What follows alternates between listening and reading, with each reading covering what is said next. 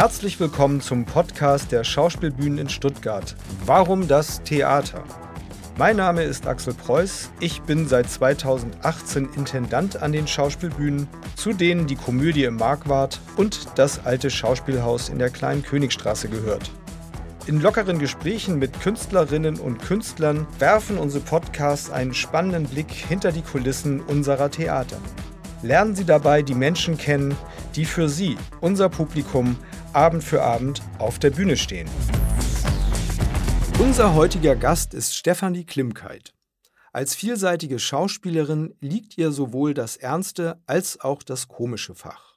So war sie unter anderem in der Weihnachtskomödie Drei Männer im Schnee zu sehen, aber auch in Ferdinand von Schirachs Sterbehilfe-Drama Gott. Ab Februar 2024 geht sie mit dem preisgekrönten Justizdrama Prima Facie eine besondere Aufgabe an. Herzlich willkommen, Stefanie Klimkeit.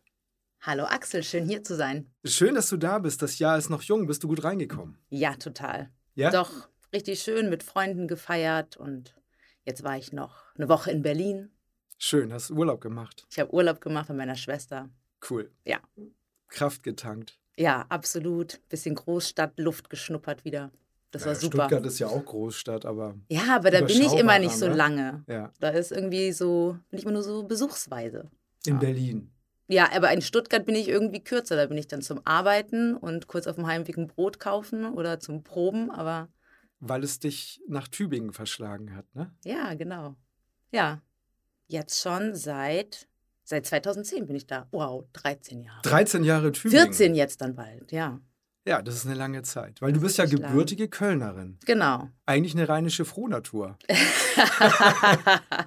Oder ja, nicht? Doch, doch.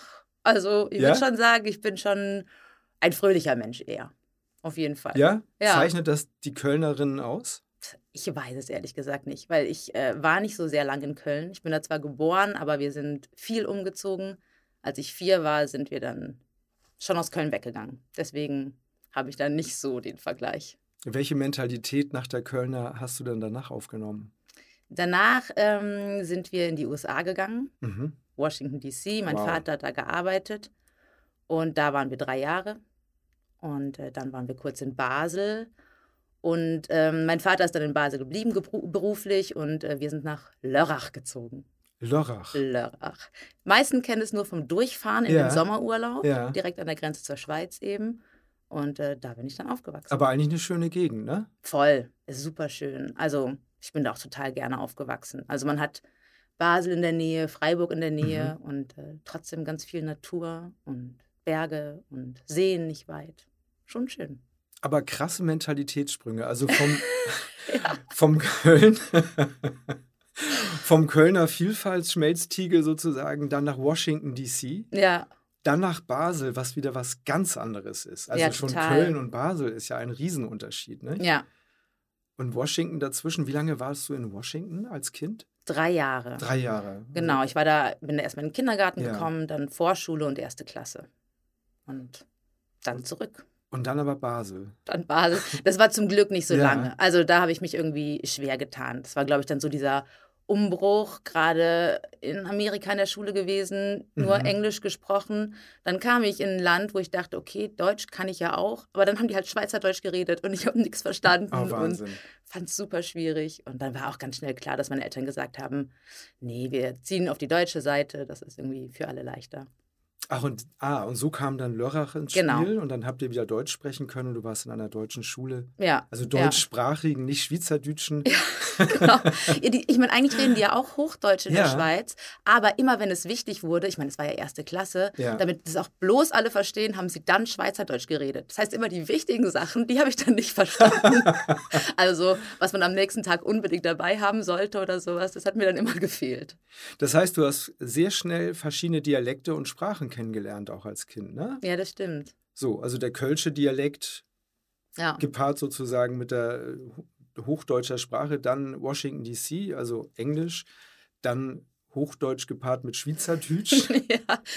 und in Lörrach wird ja auch Dialekt gesprochen, ne? ja, alemannisch. Ja, Ja, nochmal was Besonderes. ja, das stimmt. Aber ich, ich glaube, ich bin da nicht so sehr talentiert. Also es Nein? ist immer noch so, dass meine Schwiegereltern, die sprechen kein Hochdeutsch, die sprechen nur Alemannisch. Und mit mir reden sie immer extra langsam, weil ich sonst viele Sachen einfach nicht verstehe, obwohl ich da ja aufgewachsen bin. Das heißt, da ist keine besondere Affinität zur Sprache und zu Dialekten entstanden, die dann dazu geführt hat, dass du sagst, so, und das mache ich jetzt auf einer professionellen Ebene im Theater, weil da geht man ja auch fast immer Ja. mit Sprache um. Also es sei denn, man ist im Tanz, ne? Ja, ja, das stimmt. Also irgendwie, das, das fragen auch ganz viele und ich ärgere mich da auch so ein bisschen drüber. Ich finde es super, wenn man Dialekte kann. Ich finde es großartig. Also auch wenn man irgendwelche Figuren entwickelt, ist das ja total toll, wenn man da sowas reinmischen kann. Aber ich habe in einem Stück, habe ich mal alemannisch reden sollen und ähm, dann gab es echt Ärger aus dem Publikum, weil da so die Alemannen saßen und gesagt haben, wie können die jemanden auf die Bühne stellen, die nicht alemannisch kann. habe ich gedacht, okay, nee, ich lasse die Finger davon, das funktioniert nicht. War das eine Komödie? Mm, Das, nee, eigentlich nicht, aber das war so ein Stück über Johann Peter Hebel, das ist ja ein alemannischer Dichter. Mhm. Und ähm, Da das gab so verschiedene Szenen und ich habe halt ein alemannisches Gedicht rezitiert. Das war schwierig. Na gut, da ging es auch ans Eingemachte der alemannischen stimmt. Identität, ne? Ja, ja, da hätte ich mich nicht rantrauen sollen. Da kann ja jeder kommen. Ja, genau. Absolut. Ja. Also das war nicht ausschlaggebend dafür, dass du den Weg auf die Bühne gefunden hast. Nee, nee, darüber kam es dann nicht. Nee. Stimmt. Was war der ausschlaggebende Punkt für dich? Ich habe ganz früh, also schon in der Grundschule, angefangen, bei so Kindermusicals mitzumachen. Mhm. Da bin ich irgendwie, Freunde von meinen Eltern haben das gemacht, also wirklich in ganz kleinem Rahmen. Da habe ich mitgemacht und ähm, habe dann ziemlich schnell gemerkt, dass ich super gern auf der Bühne stehe und dass ich Singen gut finde, Tanzen gut finde. Habe auch dann viel getanzt, aber habe auch schnell gemerkt, am allerbesten finde ich das äh, Spielen. Und nachdem ich dann Mhm. lange Zeit diese Musicals gemacht habe, habe ich dann gedacht, okay, ich muss mir jetzt eine Theatergruppe suchen, weil in die Richtung würde ich gerne weitergehen. Und die Theatergruppe hast du dann in Lörrach gefunden oder wo hast du die? Ja, ja, tatsächlich. Also es war so, dass ähm, meine Mutter irgendwann zu mir kam und meinte so, ja, hier so eine Jugendtheatergruppe hat eine Vorstellung, wir gucken uns das mal an. Und ich war so begeistert. Also es war wirklich ganz toll, es hat mich total inspiriert. Da waren Jugendliche, es waren ganz eine Eigenproduktion, die standen da so ganz pur auf der Bühne. Ich finde, die haben großartig gespielt. Und dann wusste ich, ich will genau in diese Gruppe. War aber noch viel zu jung dafür. Wie alt warst du zu dem Zeitpunkt? Da war ich äh, 13 Mhm. und die waren halt alle schon älter. Und Okay. dann habe ich aber herausgefunden, dass die Regisseurin an einer anderen Schule, die gar nicht meine war, eine Theater AG hat. Und dann bin ich dahin und habe gefragt, ob ich da mitmachen darf, obwohl ich nicht zu der Schule gehöre. Und das durfte ich dann und äh, so bin ich dann da reingerutscht Ja, super. Und Ja. bist dabei geblieben. und bin dabei geblieben. Und hast dann auch während der Schulzeit schon gesagt, und wenn das Abi durch ist, dann gehe ich auf eine Ja. Schauspielschule. Ja, ich hatte auch keinen Plan B. In der Abi-Zeitung steht auch bei manchen Artikeln, äh, Stefanie Klimkeit hätte den Artikel über den Mathe-LK schreiben sollen, aber sie hatte keine Zeit, sie hatte Endproben. Und dann gab es leider keinen Artikel über den Mathe-LK, aber ja, Und das entsprach auch der Wirklichkeit. das entsprach der Wirklichkeit. ja. Weißt du noch, womit du Endproben hattest? Ich glaube, da ähm, mit dem Stück Die Augen, so eine Kurzgeschichte von Franz Nabel, was auch total lustig ist, weil mich das ähm, ganz stark an äh, die letzte Produktion, die ich hier gemacht habe, erinnere. Weil das war so eine Kurzgeschichte über ein junges Mädchen, die auf einen Mann trifft und da eng mit ihrer Mutter zusammenlebt. Mhm. Und diese Geschichte wurde aus äh, drei Sichten erzählt. Also es waren nicht Mhm. drei Versionen der Geschichte, sondern wirklich immer ihre Sicht, die Sicht von dem Mann und die Sicht von der Mutter. Und das hat sich dann natürlich äh, stark unterschieden. Und da musste ich jetzt bei der letzten Produktion, bei Dreimal Leben, viel dran denken. Tatsächlich, hat sich Ja. so ein Kreis für dich geschlossen. Ja, also, total. Dreimal Leben ist ja ein sehr erfolgreiches Stück von Jasmina Reza. Du hast es zuletzt gespielt im alten Schauspielhaus im Mhm. Herbst 23 mit Wolfgang Seidenberg, Josefa Grünberg und Sebastian Volk zusammen. Eine sehr schöne Produktion. Klaus Total. Hämmerle hat Regie geführt. Genau, unterschiedliche Perspektiven auf eine Lebenssituation.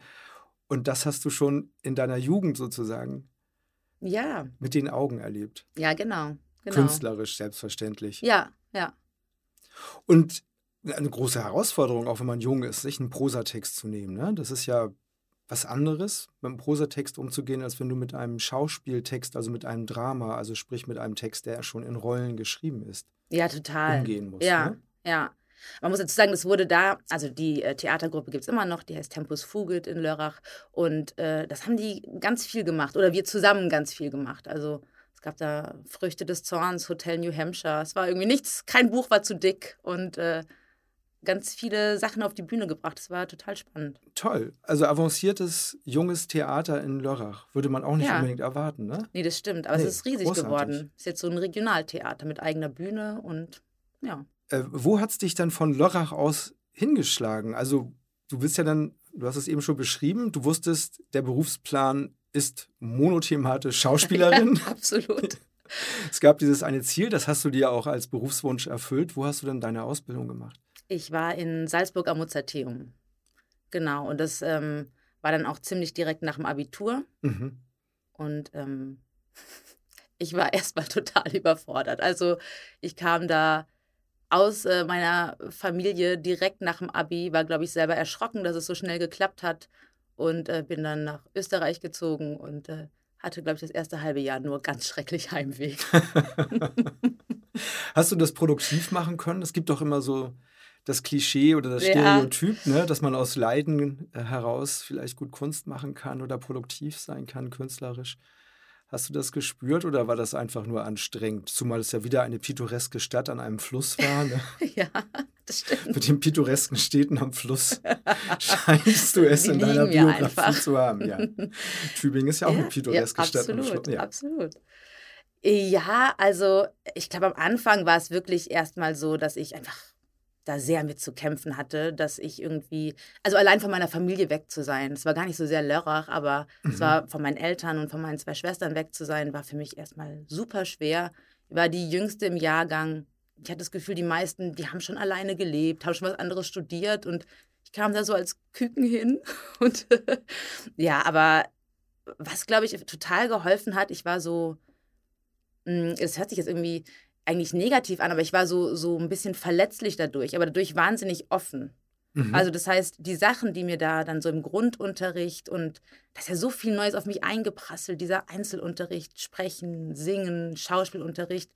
Und ich war einfach total offen. Ich hatte irgendwie keine Barriere, konnte da auch gar nichts aufbauen, weil ich, glaube ich, so viel damit beschäftigt war, plötzlich alleine zu wohnen und eine fremde Stadt und mhm. ich kenne niemanden dass ich da irgendwie sehr aufnahmefähig war.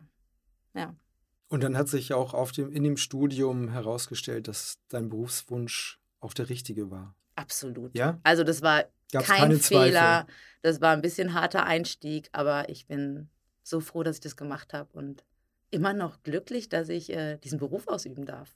Voll. Du spielst ja jetzt in deiner nächsten Produktion auch eine Figur, Stichwort Zielstrebigkeit, mhm. Stichwort aber auch Verletzlichkeit.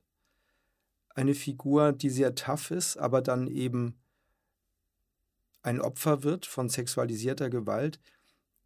Ich muss jetzt ein bisschen den Bogen dahin kriegen, weil das Thema ist wirklich hart. Ne? Und, ja. und es ist sehr aktuell, es ist wirklich hochaktuell. Ähm, wie wir auch in den Proben nicht nur festgestellt haben, sondern wie auch der tägliche Blick in die Zeitungen ein Jahr ähm, lehrt. Vielleicht sage ich erstmal, also das Stück heißt Prima Facie und äh, ist von der Autorin äh, Susie Miller, einer Aut australischen Autorin, die auch als Strafverteidigerin gearbeitet hat, bevor sie angefangen hat, künstlerisch zu schreiben. Mhm. Vielleicht magst du mal beschreiben, was ist das für ein Stück und was ist das für eine Figur, die du in diesem Stück spielst? Also in dem Stück erleben wir ähm, Tessa. Ich spiele Tessa Ensler.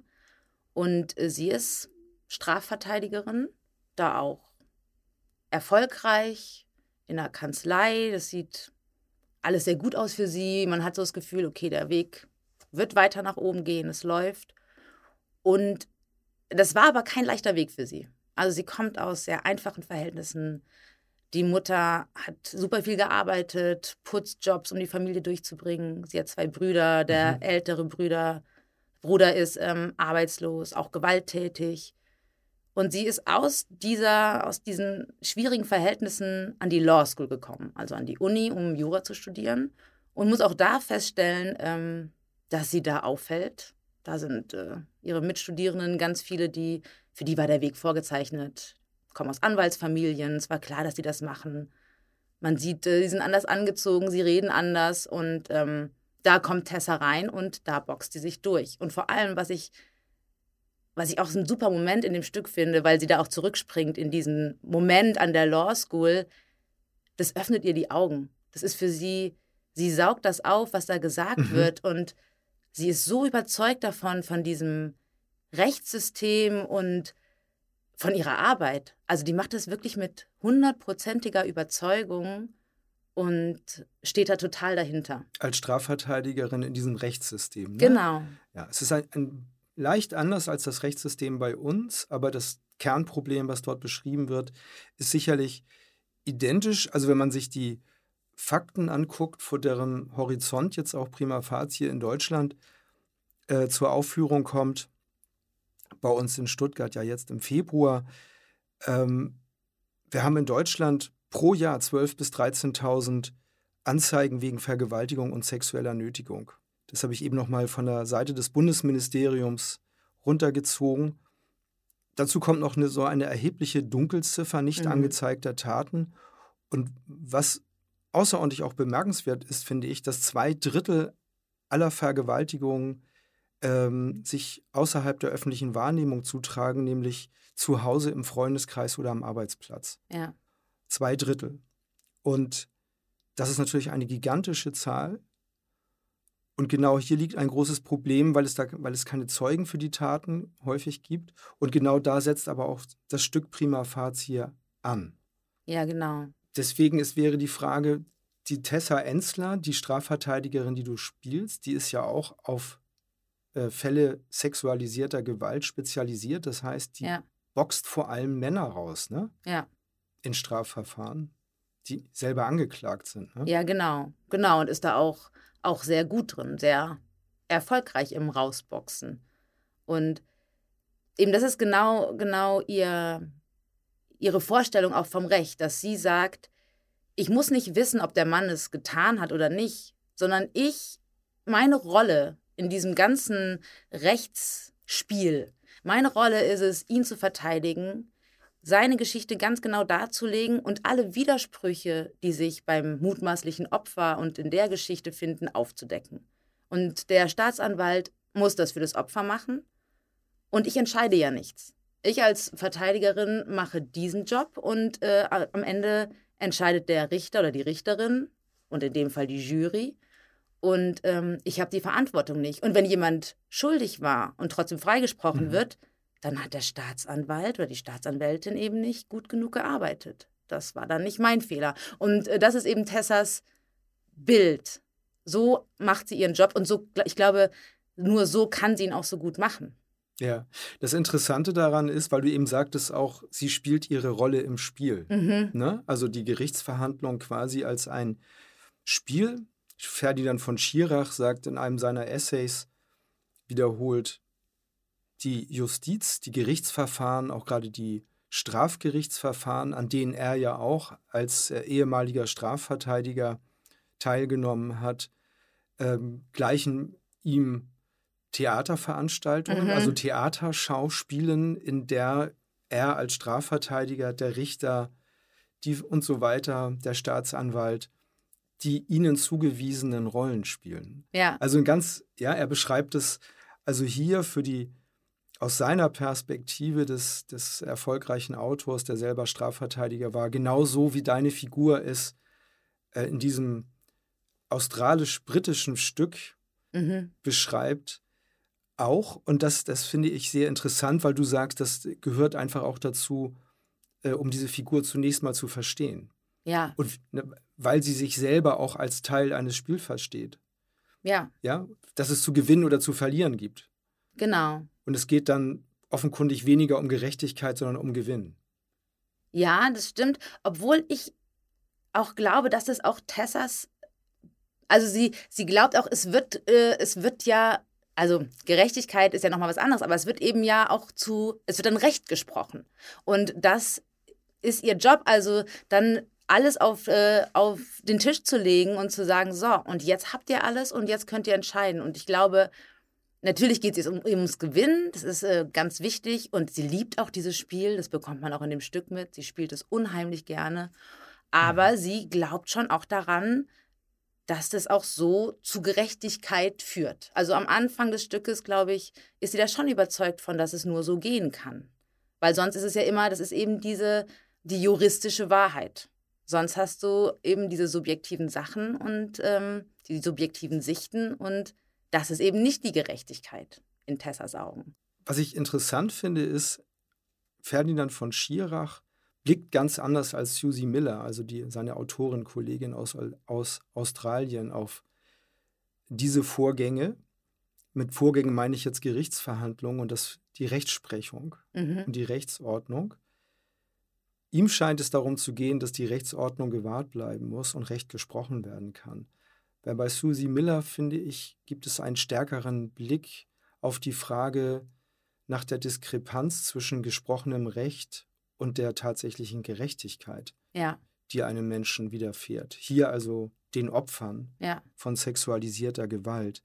Ähm, das finde ich deswegen interessant, weil wir auch immer wieder auch äh, in der Öffentlichkeit über solche Fälle sprechen. Also es gab jetzt in Hamburg ein, ein Urteil, was viele Menschen sehr empört und, und schockiert aufgenommen haben, wo eine äh, Gruppenvergewaltigung von zehn Tätern, die alle vor Gericht gekommen sind, jetzt im Herbst 23 äh, fast ausnahmslos auf Bewährung verurteilt worden sind, obwohl mhm. sie überführt worden sind. Also eine, bei einem konnten sie es nicht nachweisen, der wurde freigesprochen. Einer kam von zehn äh, für zwei Jahre ins Gefängnis, aber acht, bei denen man nachweisen konnte, dass sie an der Tat beteiligt waren. Da ging es um die Vergewaltigung einer 15-jährigen jungen Frau. Ähm, die hat man auf Bewährung entlassen. Und das hat natürlich äh, Wellen der Empörung zu Recht ausgelöst. Ja. Und genau hier aber entlang auch dieser Frage, also was ist Gerechtigkeit und wie kann Gerechtigkeit eigentlich Menschen widerfahren, die in so einer entsetzlichen Situation waren und auch weiterhin sind, weil auch davon erzählt Prima Facie, glaube ich, sehr klug. Ja. Ähm, davon handelt dieses Stück. Vielleicht beschreibst du nochmal, weil jetzt hast du sozusagen den ersten Teil des Stückes so skizziert. Genau. Wir erleben Tessa Ensler als sehr erfolgreiche Strafverteidigung, aber dann widerfährt ihr eben auch genau das Grauenvolle. Genau. Also Tessa wird dann selber zum Opfer von ähm, sexualisierter Gewalt, also sie wird vergewaltigt und damit ist natürlich alles anders, selbstverständlich. Und das finde ich auch so das, also was auch so wahnsinnig gut an diesem Stück geschrieben ist, dass man dann plötzlich hat man auf der einen Seite Tessa, die Anwältin, die dieses Bild hat von diesem Rechtssystem, wo sie eigentlich total dahinter steht. Und dann hat man Tessa als Opfer auf der anderen Seite und das streitet auch so miteinander. Also sie streitet mit sich selber so sehr, weil sie plötzlich mhm. die ganzen Sachen, die sie auch so immer hingestellt, also Widersprüche bei den Opfern, hat sie dann auch hingestellt als, ja gut, wenn du es nicht mehr genau weißt, dann kann es ja nicht so gewesen sein und du hast vielleicht doch zu viel getrunken und plötzlich ist sie in der Situation zu merken, mir ist da was passiert, ich mach, ich handle plötzlich so, obwohl ich genau weiß, ich sollte so nicht handeln. Ich mache dumme Sachen in dem Moment, wenn man das mal so nennen darf. Ich handle nicht mehr rational und ich kann mich nicht an alles erinnern und ich schmeiße die Sachen durcheinander. Und so wie sie sich immer vorgestellt hat und wo sie so dran geglaubt hat, das funktioniert so einfach nicht mehr. Und das muss sie dann am eigenen Leib erfahren. Und das ist ihr großer Wettstreit mit sich selber, dass sie, dass sie da auch plötzlich so vor dem Nichts steht. Dar daran, wo sie immer geglaubt hat, das, das funktioniert so nicht mehr. Und was ich auch ganz toll an dem Stück finde, ist, Tessa fängt an zu kämpfen. Sie entscheidet sich dann vor Gericht zu gehen, obwohl sie weiß, dass ihre Chancen schlecht stehen. Also sie kennt ja die andere Seite, die Seite der Verteidigung. Und ähm, trotzdem, weil ich das irgendwie auch ein schwieriges Thema bei, auch gerade bei sexualisierter Gewalt finde, dieses Thema zu sagen, so, ja, du musst dich wehren. Du, du musst die anzeigen, du musst zur Polizei gehen. Natürlich ist es super, super wichtig, aber das ist auch super schwer. Und ich glaube, keiner, der nicht in der Situation war, kann das eben beurteilen, wie schwer das ist. Und ich habe vollstes Verständnis dafür, für alle die, die es auch nicht schaffen. Es ist total traurig, dass sie es nicht schaffen, aber ich kann es mir vorstellen, dass das unheimlich schwer ist. Und das finde ich toll an dem Stück, dass es das aber auch zeigt. Mhm. Dass, dass man nicht nur Tessa die Kämpferin hat, sondern das ist ein total schwerer Weg von ihr, zu diesem Kampf zu kommen. Und sie zweifelt auch total und ihr geht es auch total schlecht. Weil ich glaube, das hätte ich schwierig gefunden, wenn man einfach nur gesehen hätte, ja, und jetzt wehrt sie sich. Mhm. Das, äh, das, das glaube ich eben nicht. Das ist nicht so einfach. Und das finde ich eben toll, dass es das Stück auch zeigt. Ja, es ist sehr vielschichtig. Ne? ja. Und das ist eine kluge Konstruktion, dass, dass diese Frau eben zunächst mal eine Verteidigerin und auch eine Gewinnerin dieses Systems gewesen ist, ne? mhm. weil sie Karriere gemacht hat. Ja, weil total. Sie, weil sie Geld gemacht hat, weil sie Ansehen dadurch gewonnen hat von Kollegen, ähm, Jobangebote bekommt irgendwie und in einem, an einer Stelle sagt, sie sitzt in einem Büro, das ist größer als alles, was sie bis dahin je besessen hat. Ja, so, ja. Weil sie in ganz kleinen, äh, unterprivilegierten, bildungsfernen ähm, Familien oder in Familie aufgewachsen ist. So. Ja. Und sie sich rauskämpfen musste aus dieser äh, Situation, um überhaupt studieren zu dürfen und so weiter. Also da macht dieses Stück ein unglaubliches thematisches, aber auch emotionales Feld auf. Mhm. So, ja. Ja, das, oder das ist das, glaube ich, was du auch beschreibst und was so eine Stärke ist. Und das ist eben eine sehr weibliche, eine feministische Perspektive letztendlich von der Susie Miller ähm, auf diesen Vorgang ist. Ja.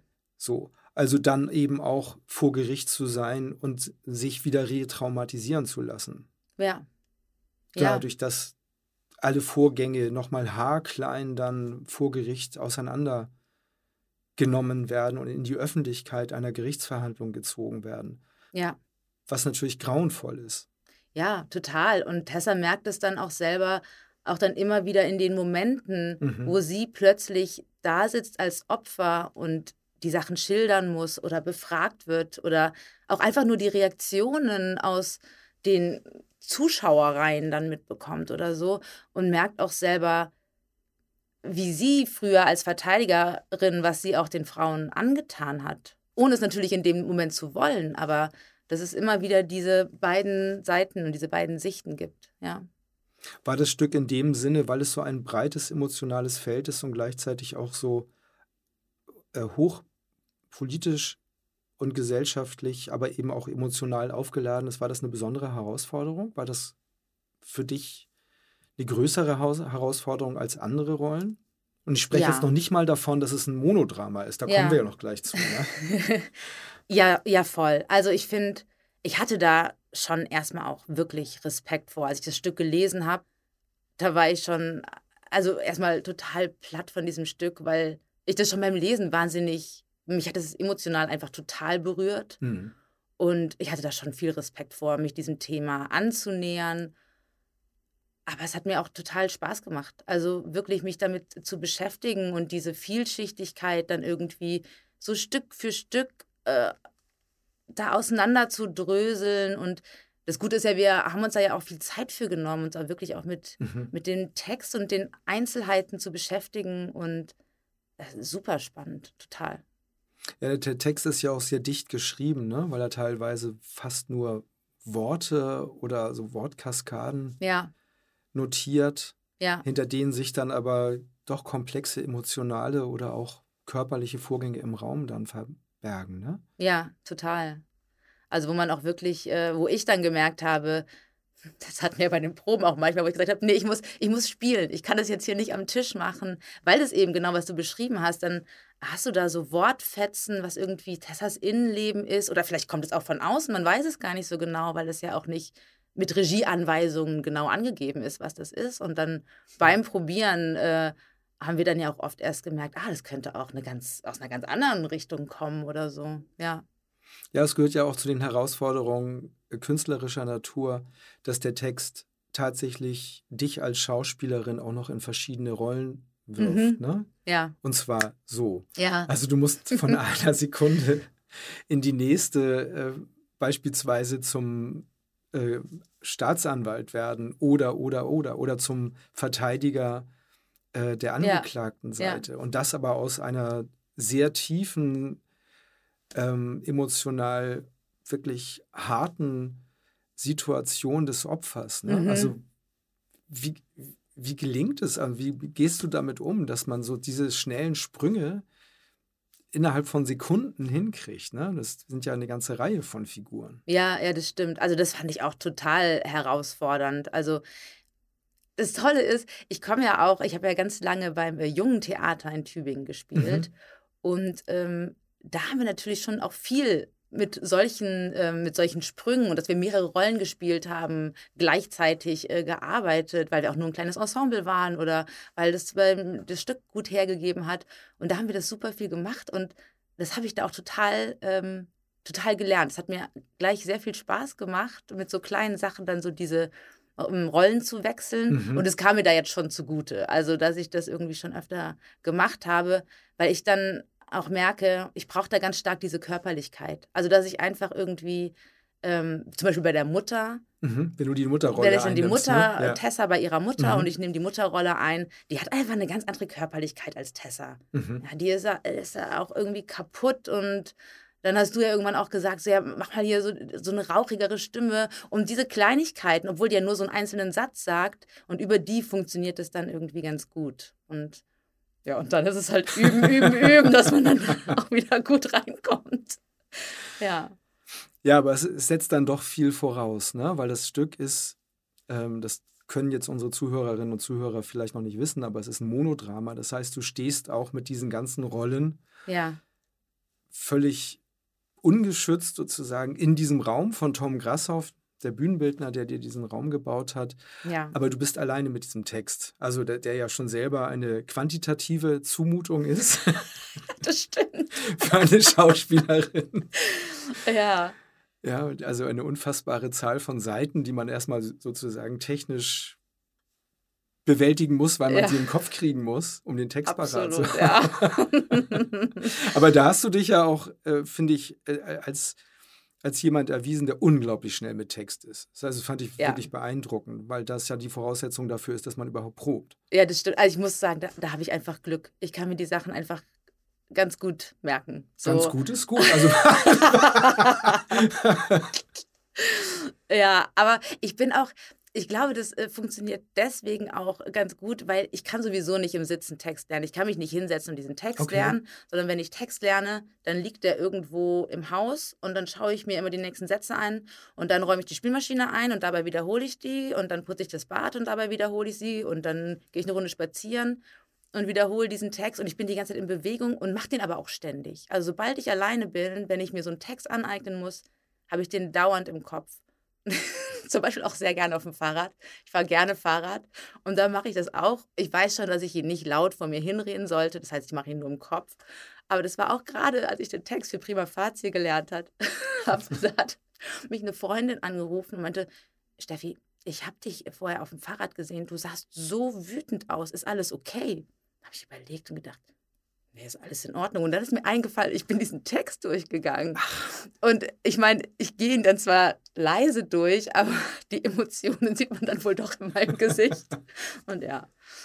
Und dann hat sie sich Sorgen gemacht. Hat sie sich Sorgen gemacht, dass irgendwas ganz Schreckliches passiert ist, aber ich bin nur diesen Text durchgegangen. War nur Theater zum Glück. genau. Und diese Bewegung, auch diese völlig unabhängige Bewegung. Also es gibt ja Schauspieler, du beschreibst es so, dass du sagst, aha, du kannst den Text machen für die Szene XY und dann machst du die Szene XY ähm, bei der Hausarbeit, ja, ja, ja. also am Geschirrspüler, dann aber mit einer anderen Bewegung mit dem Staubsauger in der Hand und dann denselben mhm. Text in der Bewegung auf dem Fahrrad. Das sind ja jetzt völlig unterschiedliche sagen wir mal, Aggregatzustände. Das eine ist Freizeit, ja. das andere ist Arbeit. Dann ja, sind die stimmt. Handlungen ganz unterschiedliche. Ne? Weil es gibt ja auch Kolleginnen, ich finde es deswegen bemerkenswert und frage so nach, weil es gibt ja auch Kolleginnen und Kollegen, die sagen, nee, es ist, hängt immer schon dann an der gleichen mhm. Bewegung, mhm. der Text und dann kommt er. Ja, aber das mache ich eben auch mit Absicht, weil Aha. ich genau weiß, dass ich das schon auch wirklich äh, mit, mit Bewegung oder auch mit der körperlichen Haltung verknüpfe. Und äh, vor allem, wenn ich den Text vorher lerne und noch gar nicht weiß, was ich da auf der Bühne mache, mache ich das extra möglichst unterschiedlich, damit äh, mich auch nicht die nächste neue Bewegung auf der Bühne dann da irgendwie völlig rausschmeißt. Also das finde ich schon mhm. hilfreich, da irgendwie das ganz verschieden zu machen. Also das heißt, der Text setzt sich, aber er setzt sich unabhängig sozusagen von einer erinnerten, ja, zu erinnernden ich, genau. körperlichen Aktion. Ja. ja, aber das ist natürlich super, weil das bei den Proben ja auch bedeutet hat, dass du den Text parat hattest und trotzdem sehr schnell, spontan irgendwie reagieren konntest oder Sachen ausprobieren konntest. Ja. Und zwar mal so, mal so innerhalb von Minuten, ohne dass du ja. länger drüber nachdenken musstest, sondern ja. erstmal machen konntest. Ne? Ja, das war auch total gut. Also, weil, weil das ja auch so wichtig war, da irgendwie in Bewegung zu kommen. Und ich merke auch, wenn ich dann ein Textblatt in der Hand habe, dann schaue ich auch drauf und dann bin ich natürlich nicht so frei. Ja. Ja, und, und ähm, ins Machen musst du kommen. Also es ist ja tatsächlich erstaunlich handlungsreich, finde ich, das mhm. Drama. Ne? Weil man erst liest man das und denkt man so, ja, das könnte man sich jetzt auch als szenische Einrichtung und jemand liest jetzt diesen Stimmt, Text ja. Oder, oder, ja, oder spricht den gut gedacht in den Saal hinein. Ja. Aber es ist tatsächlich ähm, doch sehr viel Handlung mhm. und, und sehr handlungsintensiv. Ja. Was toll ist, weil es sind 90 Minuten, die dann äh, atem, aber auch pausenlos wie im Fluge vergehen. Ja. Finde ich, wenn ich davor sitze. Und ich habe jetzt relativ häufig davor gesessen. das stimmt allerdings. auch bei der Zwei-Stunden-Variante noch. ja, genau. ja, stimmt, die gab es ja auch. Aber ja. ja. aber die haben wir ja dann noch ein bisschen äh, wie soll ich sagen, aber die haben wir noch ein bisschen eingedampft, ne? also die ja. Substanz zu erhalten, aber trotzdem das Ganze äh, zu einem Theaterabend zu runden, der dann mit, mit dem Gehalt, den er hat, und ich glaube, den hat er immer noch, Voll. logischerweise, also die, weil Susie Miller schreibt auch mehr als, ähm, also schreibt ja einen sehr reichen Text und das ist, das ist ja toll, aber wir haben ja versucht bei allem, was wir getan haben, immer den roten Faden von ihr zu verfolgen, ja. ich. Ja, ich, also ich finde, das ist uns sehr gut gelungen. Ich hoffe das. Also ja. dein Wort in, in, nicht in unserem, sondern in Zu im Zuhörerohr. Im Zuhörerohr, ja. Die Zuhörerinnen und Zuhörer können nämlich ab 8. Februar dich jetzt in prima facie als Tessa Ensler, also als Strafverteidigerin, die dann zu einem Opfer einer Vergewaltigung wird und den Mut und die Kraft aufbringt, den Täter anzuzeigen. Mhm und dann noch den Weg zu gehen, tatsächlich äh, für ihr Recht selber einzustehen, weil sie verteidigt sich ja dann vor Gericht auch noch selbst. Das ist ja irre. Ja. Ne? Ja. Also sie nimmt dann sozusagen ihr eigenes Schicksal auch als Verteidigerin selbst nochmal in die Hand. Genau. Also eine, eine wirklich aufregende und tolle Geschichte, ähm, die Susie Miller dort geschrieben hat, ein, ein hochpolitisches und feministisches, finde ich auch Manifest mhm. für einen anderen Blick ja. auf Frauen, die vor Gericht nicht als Angeklagte, sondern als Opfer landen und dort aber trotzdem nochmal häufig wie Opfer tatsächlich sich behandeln lassen müssen, weil das System einfach nicht auf sie hinreichend Rücksicht nimmt, habe ich den Eindruck. Ja. Also das ist, scheint mir so ein ganz starkes Anliegen auch von der Susie Miller zu sein, die ja auch als Strafverteidigerin da aus berufenen Munde spricht. Ja, ja, das das wird irgendwann ja nochmal zum Schluss des Stückes auch nochmal ganz, ganz deutlich. Und das finde ich auch, auch einen ganz starken Teil von dem Stück. Ja. Ja, also wirklich ein wichtiger Text, wie ich finde, der jetzt auch als Roman rauskommt. Mhm. Am 29. Januar erscheint der Roman.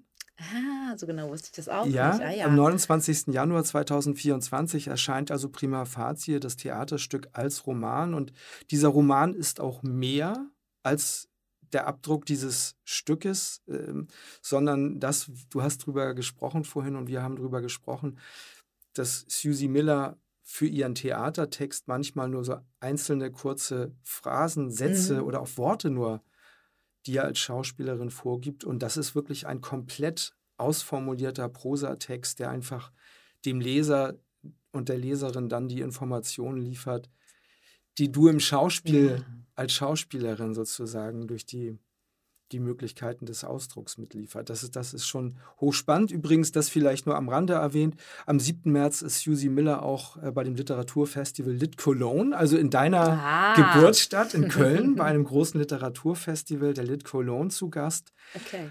Ähm, also Susie Miller wird mit Prima Facie sowohl als Roman als auch, auch als Theaterstück in 2024 äußerst präsent sein, weil nicht nur wir das Stück spielen, sondern auch viele andere Bühnen im mhm. deutschsprachigen Raum.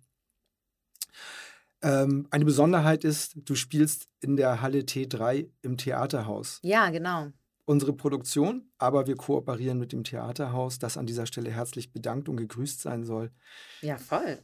Das ist ein schöner Raum für das Stück und eine schöne Kooperation, die wir sicherlich als Schauspielbühnen fortsetzen werden. Aber das nur am Rande für alle interessierten Zuhörerinnen, die dich sehen wollen ab 8. Februar. Man geht ins Theaterhaus, außergewöhnlicherweise. Das ist der Spielort einer alten Schauspielhausproduktion. Liebe Stefanie, vielen herzlichen Dank für den Besuch heute. Total gerne.